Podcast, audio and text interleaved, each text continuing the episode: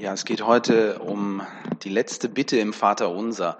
Und das ist eine etwas ähm, seltsame Bitte, finde ich. Ich weiß nicht, ob es euch so auch so geht, weil das Problem ist ja auch, wir, wir kennen das Vater Unser so gut, da fällt uns vieles auch schon gar nicht mehr so richtig auf.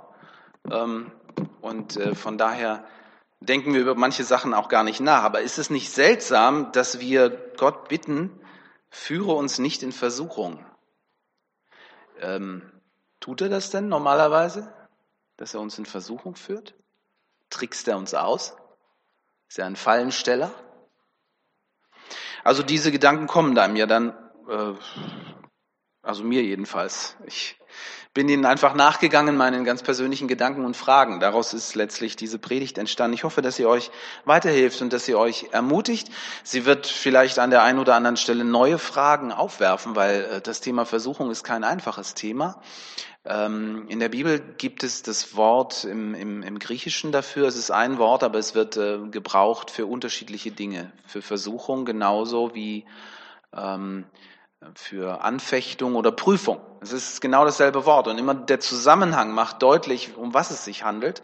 Das macht es schon mal schwierig, den Zusammenhang zu erkennen. Manchmal laufen die Dinge auch so ineinander über. Dazu jetzt in den nächsten Minuten ein bisschen mehr.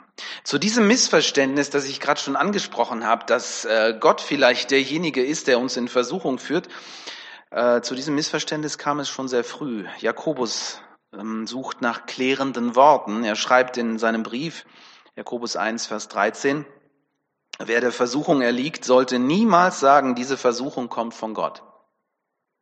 Das finde ich schon mal einen ganz, ganz wichtigen Satz, den sollten wir festhalten.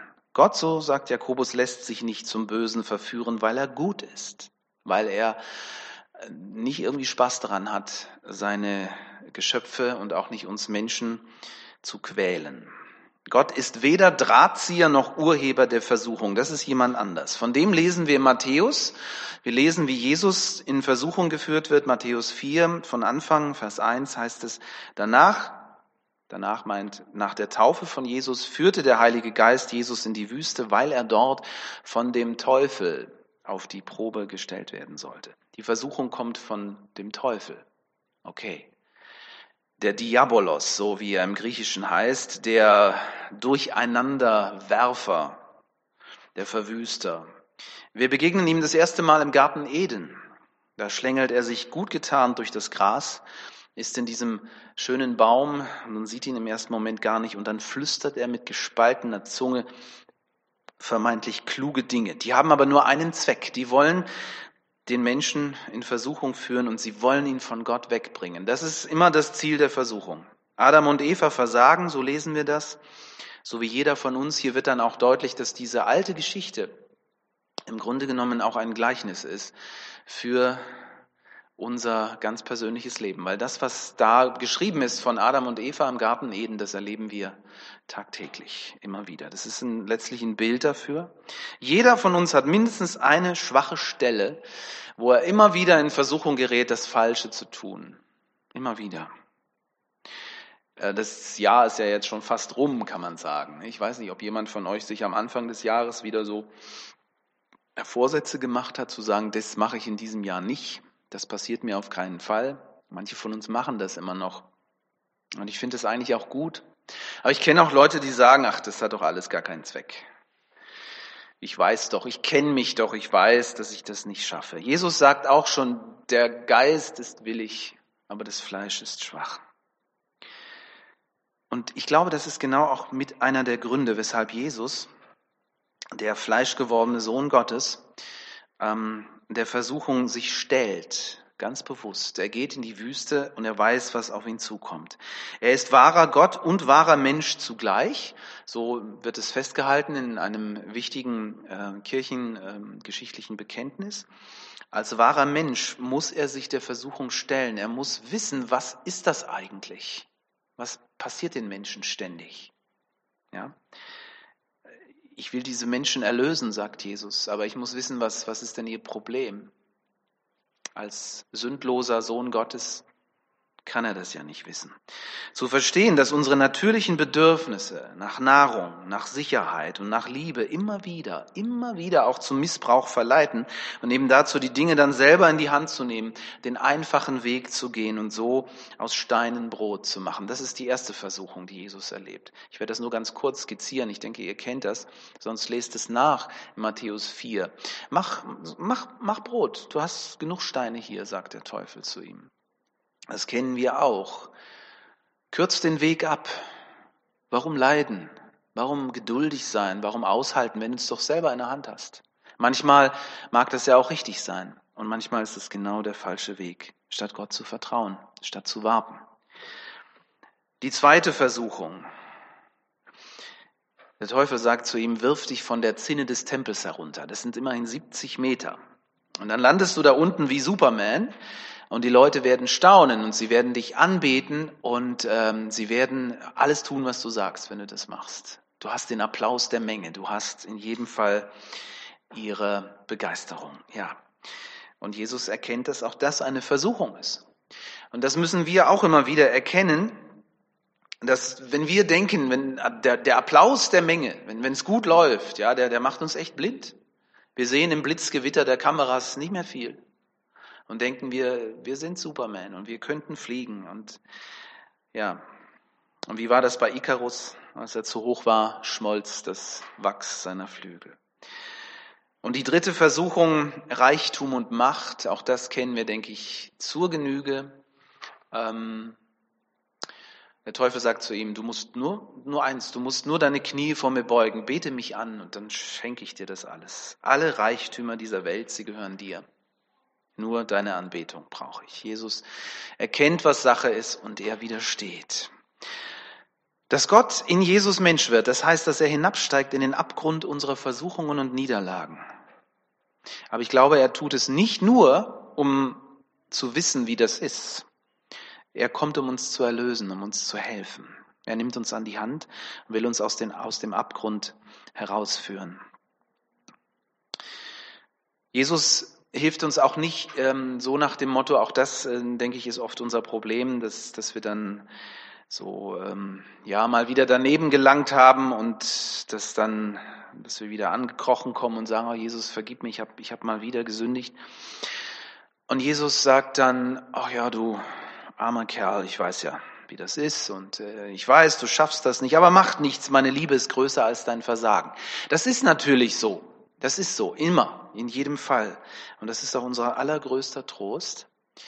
Gleichzeitig ist es aber auch so, dass ähm, Jesus uns wirklich an die Hand nehmen will und sagen will, lern draus. Natürlich machst du nicht immer alles richtig, aber ich nehme dich an die Hand. Geh mit mir und lerne draus. Und nächste Woche wird besser. Ja. Er sagt auch nicht, reiß dich zusammen, ich hab's ja geschafft. Das macht er auch nicht. Er will uns wirklich helfen. Er will, dass wir seine Nähe spüren. Hm, er lässt uns nicht allein. Und das dürfen wir immer wieder in, in Situationen, wo wir mitten in der Versuchung stecken. Das dürfen wir immer wieder auch erfahren und ähm, ja, uns auch darüber freuen, zu merken, es ist ganz anders, wenn ich weiß, Jesus geht mit mir und ich bin bewusst in dieser Situation. Ich schaffe nicht immer alles. Manchmal lange ich auch daneben. Manchmal trete ich wieder in denselben Fettnapf, aber ich lerne daraus.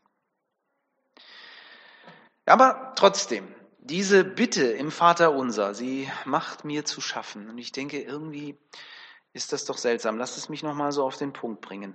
Ähm, ich habe so gedacht, Gott scheint diese Bitte ja auch nicht besonders oft zu erhören. Ne? Ich meine, wie kommt es sonst, dass wir immer und immer wieder in Situationen geraten, in denen wir in Versuchung kommen, das Falsche zu tun? Oder haben wir dann immer bloß vergessen, das Vaterunser zu beten? Das kann es ja nicht sein, oder? Auch hier wieder, in seiner unglaublich direkten und sehr entwaffnenden Art, hilft uns der Apostel Jakobus weiter. Jakobus 1, Vers 14.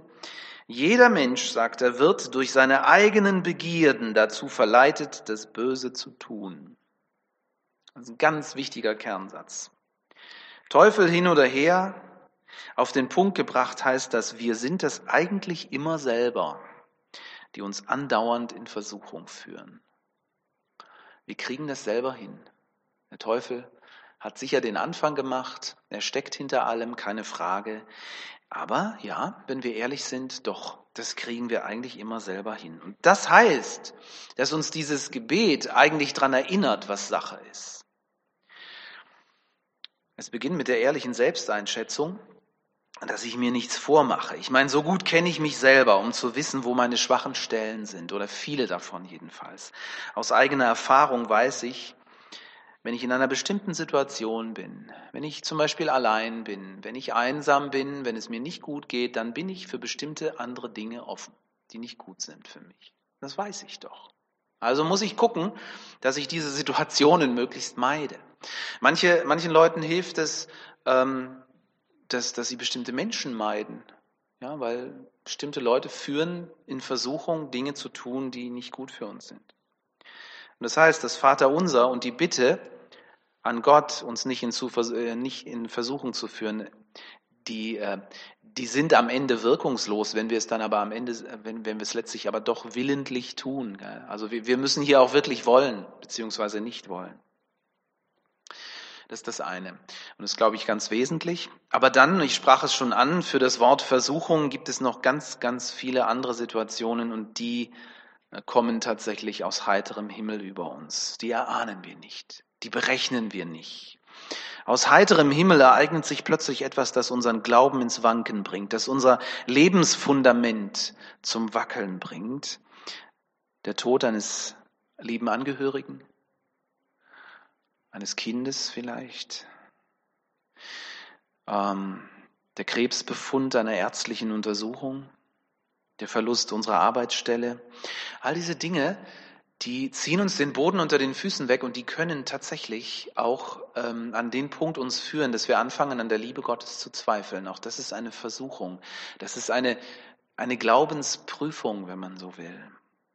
Wir sprechen ja hier in der Regel nicht von Versuchung. Wir benutzen hier das Wort Anfechtung oder Prüfung, aber wie gesagt, im Prinzip ist es dieselbe Sache. Und ich glaube auch, dass dahinter ebenfalls der Böse steckt, der Satan. Er ist der Urheber von Krankheit und Leid und Tod. Also zumindest verstehe ich das so. Er ist der Drahtzieher, der hinter den Naturkatastrophen steht, die wir erleben. Seuchen, Kriege. Gott lässt es zu. Da haben wir ein neues Problem. Wieso lässt er das zu? Wieso macht er das so? Das ist auch eine Frage, mit der ich immer wieder konfrontiert werde und ich habe sie selber in mir. Ich spüre sie selber immer wieder. Auch diese Frage, warum Gott? Warum lässt du das zu? Warum mutest du uns Dinge zu, wenn du doch sagst, dass du uns liebst? Steht das nicht im Widerspruch? Dein Handeln zu deinen Worten? Da ist auch schon mal jemand so schlau gewesen, auf den Punkt zu kommen, zu sagen, ja, vielleicht ist Gott ja auch gar nicht so mächtig, wie er immer vorgibt zu sein. Vielleicht ist er auch ein Stück hilflos in dieser Welt. Ja, das sind schon Gedanken, die führen uns auf dünnes Eis, gell? Schwere Fragen. Fragen, auf die wir nur ganz schlecht Antworten bekommen. Das Buch Hiob in der Bibel will ein bisschen jedenfalls so eine Antwort sein. Es zeigt uns die Macht des Bösen. Ihr kennt die Geschichte, ja? Satan legt sich mit Gott an und verhöhnt die Krone der Schöpfung, den Menschen. Satan sagt zu Gott, guck ihn dir doch an, dieses erbärmliche Geschöpf.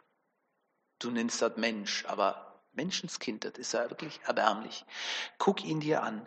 Ähm, er vertraut dir doch bloß so lange, wie es ihm gut geht. Wenn du ihm alles schenkst, was er braucht, ja klar, aber nimm es ihm weg. Und schau, was passiert. Er spuckt dir ins Gesicht, ich sag's dir. Wetten?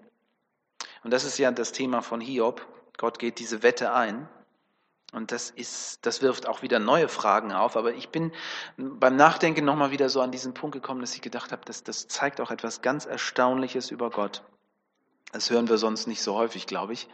Es geht ja immer darum, dass wir an Gott glauben sollen, dass wir ihm vertrauen sollen. Aber hier in Hiob wird deutlich, dass Gott an uns glaubt dass er uns zutraut, dass wir Dinge packen. Ähm, es ist auch keine äh, letztendliche Antwort, aber ich finde es schon irgendwie auch bemerkenswert, auch darüber mal nachzudenken. Gott gibt dem Satan erschreckend viel Freiheit. Er setzt ihm genauso aber auch deutliche Grenzen. Der Mensch wird auf die Probe gestellt, aber Gott lässt ihn nicht allein. Gott lässt ihn nicht fallen. Trotzdem. Ne? Es, ist, es fällt schwer, das Bild von Gott in, in Einklang zu bringen, das wir so von ihm haben. Dieser liebevolle Vater, den wir vorhin auch angebeten, äh, angebetet haben. Wir kommen uns manchmal vor wie Versuchskaninchen in den Händen eines launischen Wissenschaftlers. Gott mutet uns und einigen mehr als anderen schon einiges zu. Dass es ihm dennoch Sinn macht, ihm zu vertrauen, das, das lehrt uns oft die eigene Erfahrung. Wenn ich mich mit älteren Menschen unterhalte, dann ähm, erzählen sie mir oft so ihre Lebensgeschichten und auch die Dinge, die nicht einfach waren. Und dann äh, höre ich immer wieder, aber ich habe aus diesen Dingen gelernt. Und ich habe auch Vertrauen gelernt. Und da will ich euch zum Schluss eine Geschichte erzählen aus meinem eigenen Leben, die mir persönlich weiterhilft. Ich war vier, als äh, mein Vater die Stützräder von meinem Fahrrad abmontiert hat. Und das war eine Katastrophe. Bis dahin bin ich immer sehr gerne Fahrrad gefahren, aber hier brach meine heile Welt zusammen, weil ich fand im wahrsten Sinn des Wortes kein Gleichgewicht mehr. Und ich war sauer auf meinen Papa. Fahrradfahren machte keinen Spaß mehr. Ich habe dann die ganze Woche kein Fahrrad mehr gefahren. Es gab ja auch andere Sachen, die man machen konnte. Und dann war Samstag und Vater hatte frei. Und dann nach dem Frühstück sagte er zu mir, so mein Junge, jetzt lernen wir Fahrradfahren. Das wurde die Trübsal, die erste Trübsal meines Lebens. Alles gute Zureden half nichts. Ich, ich wollte das nicht glauben, weil er sagte, du kannst das, Junge, du kannst das. Ich weiß, du kannst das. Ich wollte das nicht glauben. Und dann hat mein Vater tatsächlich einen Trick angewendet. Er hat mich reingelegt. Er hat es so gemacht. Er hat gesagt, komm, pass auf. Du sitzt da auf dem Rad und wir fahren gemeinsam. Und ich halte, ich, ich halte den Lenker und dann laufen wir. Das war zuerst auch ganz nett. Aber ihr ahnt schon, was kommt, gell? Er hat dann irgendwann losgelassen. Das war ein Moment, den spüre ich, den spüre ich heute noch so ein bisschen in meinen Knochen. Es gibt diese Momente im Leben, da müssen wir einfach durch. Und ich würde das, äh, theologisch darf ich das als Pastor so nicht sagen. Gott trickst uns ja nicht aus. Oder? Nein, ich sage das nicht. Aber denkt einfach über solche Dinge nach. Und denkt mal drüber nach, warum Gott manchmal vielleicht Dinge macht, die uns nicht gefallen. Jedenfalls zu meiner kleinen Geschichte. Am Ende dieses Tages wusste ich, das, was ich vorher für Fahrradfahren gehalten hatte, das war ja ein Nichts im Vergleich zu dem, was ich jetzt erlebte. Jetzt konnte ich wirklich Fahrrad fahren. Und das heißt, ich brauche Prüfungen in meinem Leben, um zu einer stabilen Persönlichkeit zu werden. Ich muss Enttäuschung erfahren. Ich muss auch Liebeskummer erfahren, um zu wissen, was Liebe bedeutet und wie wertvoll sie ist. Und auch unser Glaube kann nur wachsen, wenn er immer wieder auf die Probe gestellt wird. Und so, glaube ich, ist diese Bitte im Vater unser zu verstehen. Sie ist letztlich der Blick des Kindes zum himmlischen Vater in dem Moment, wo es ahnt, jetzt nimmt er die Hände weg. Und sei es nur für einen kurzen Moment. Und jetzt habe ich gleich das Gefühl, ich bin allein. Und es wird alles ganz, ganz schlimm. Und es ist die Bitte, bitte Gott, bitte Vater im Himmel, mute mir nicht zu viel zu. Meine Kraft ist begrenzt. Und sei nahe, wenn ich dann doch das Gleichgewicht verlieren sollte. Paulus macht Mut, auf die Treue Gottes zu vertrauen. Er schreibt, Gott wird die Prüfung nicht so stark werden lassen, dass ihr ihr nicht mehr widerstehen könnt. Wenn ihr auf die Probe gestellt werdet, wird er euch eine Möglichkeit zeigen, trotzdem standzuhalten. Du und ich, wir sind eingeladen, das zu glauben und es jeden Tag zu buchstabieren. Amen.